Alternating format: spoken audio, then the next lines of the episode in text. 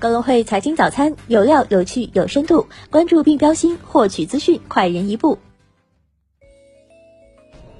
各位听众朋友，早上好！今天是二零二零年三月十九号，星期四，我是主播荣熙。接下来让我们一起来看看今天有哪些财经资讯值得大家关注吧。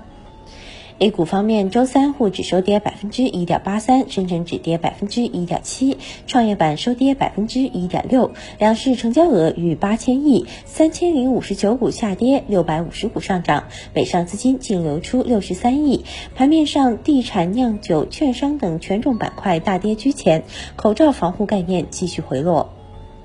港股方面，周三恒指收跌百分之四点一八，国指收跌百分之四点五一，主板成交量一千六百六十点八九亿港元，港股通大幅净流入七十点四二亿港元。个股方面，恒指成分股无一上涨，顺宇暴跌近百分之十二，港股通标的股中国中旺拟重回 A 股，逆势收涨近百分之五。美股方面，三大指数均大幅收跌，道指收跌百分之六点三，纳指收跌百分之四点七，标普五百指数收跌百分之五点一八。盘中，标普五百指数暴跌百分之七，触发熔断机制。美股航空股大幅下挫，受油价暴跌影响，石油股重挫。三月十八号下午。广州市人民政府举行疫情防控新闻通气会，针对病毒源头问题，钟南山在会上表示，病毒源头和疫情始发地不一定是一回事儿。新冠肺炎疫情是发生在武汉，但没有证据表明源头也在武汉，这是科学问题。通过分子生物学、病毒进化的研究，关于新冠病毒的源头，将来会有答案的。没有搞清楚之前，随便下结论是不负责任的。据法新社华盛顿三月十八号消息，美国总统特朗普周三称关闭美加边境，但强调贸易不会受到影响。据央视当地时间三月十七号晚，黑山总理马尔科维奇证实，黑山确诊两例新冠肺炎，一人曾去过西班牙，一人曾去过美国。随着黑山境内新冠肺炎病例的确诊，新冠肺炎疫情已蔓延至整个欧洲。十八号，针对如何扩大消费的问题，国家发改委就业收入分配和消费司司长哈增友表示，将突出抓好六个方面的消费工作：第一，全力保障吃穿用基本消费。第二，培育壮大新型消费、升级消费；第三，重振文旅和餐饮消费；第四，扩容提质、养老托育等服务消费；第五，全面推广健康消费；第六，着力释放三四线城市和农村市场消费潜力。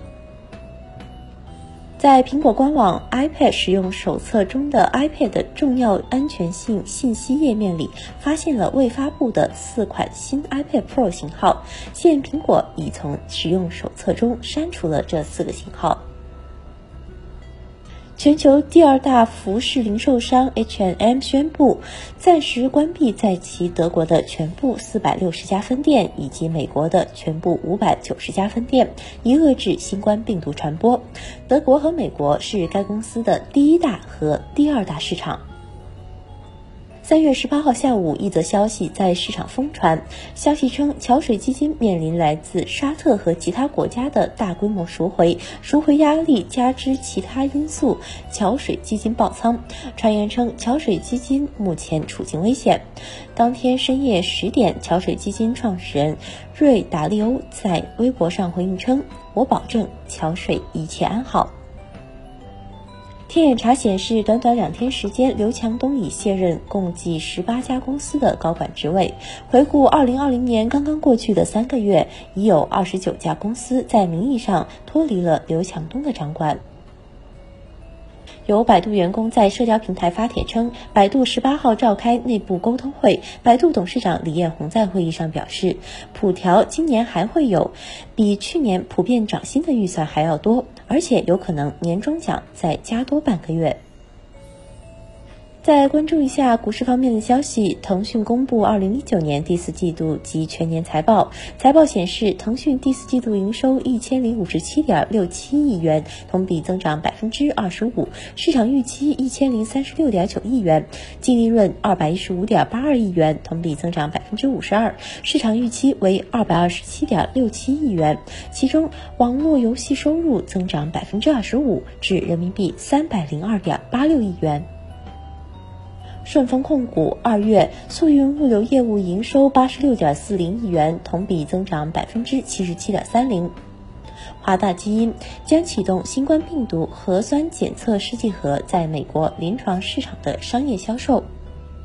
今日重要财经事件关注：人社部举行专题新闻发布会，介绍人力资源社会保障部门应对疫情相关工作进展情况。